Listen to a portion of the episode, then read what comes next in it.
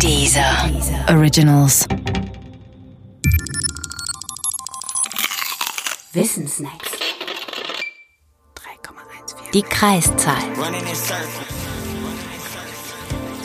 Von einem bestimmten mathematischen Blickwinkel aus betrachtet ist die Kreiszahl Pi eine Allerweltszahl.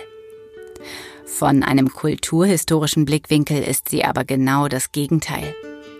Vor allem die abendländische Kultur hat sich wieder und wieder für Kreise begeistert, weil diese so einfach, so harmonisch und die absolut drehsymmetrischsten Ebenenfiguren sind.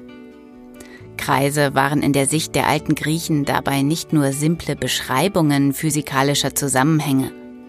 Das wäre viel zu wenig. Kreise galten vielmehr als übernatürliche Konstituenten des gesamten Kosmos.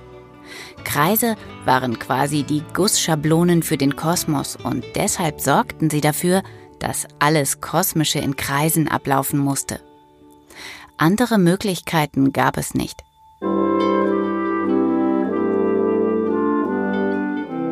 In Anlehnung an das Johannesevangelium ließe sich die Kreisbegeisterung auch so formulieren. Am Anfang war der Kreis und der Kreis war bei Gott und Gott war der Kreis. Doch damit nicht genug, denn das Beste kommt erst noch. Kreise lassen sich nämlich eindeutig charakterisieren und zwar ganz unabhängig von ihrer Größe. Denn nimmt man den Umfang eines Kreises und dividiert ihn durch seinen Durchmesser, dann kommt immer und immer wieder ein und dieselbe Zahl heraus, die Kreiszahl Pi. 3,14159265 und so weiter.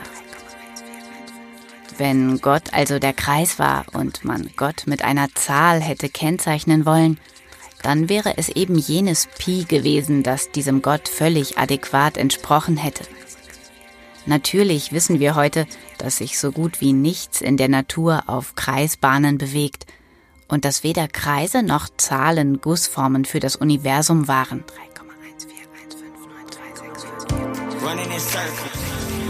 Das macht aber nichts. Und das macht auch nichts für den immer noch ehrfürchtigen Umgang mit dieser Zahl. Dieser Umgang wurde übrigens noch befeuert am Ende des 19. Jahrhunderts, als man entdeckte, dass Pi eine transzendente Zahl ist. Eigentlich sind Religionen für die Transzendenz zuständig, in diesem Fall aber nicht. Und doch ist die Bezeichnung transzendent für eine Zahl mehr als beriet.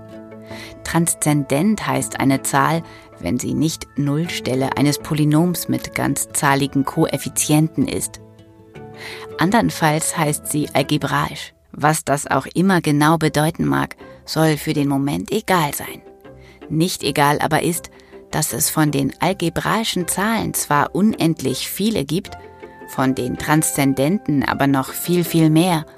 Und zu dieser seltsamen Gruppe gehört eben auch die Zahl Pi.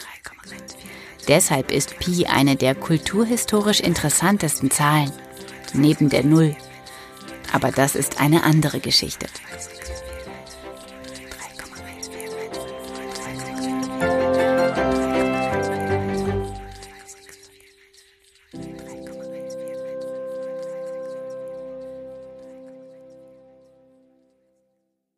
Höre jetzt den neuen Deezer Originals Podcast Drugs, der Podcast für die breite Masse.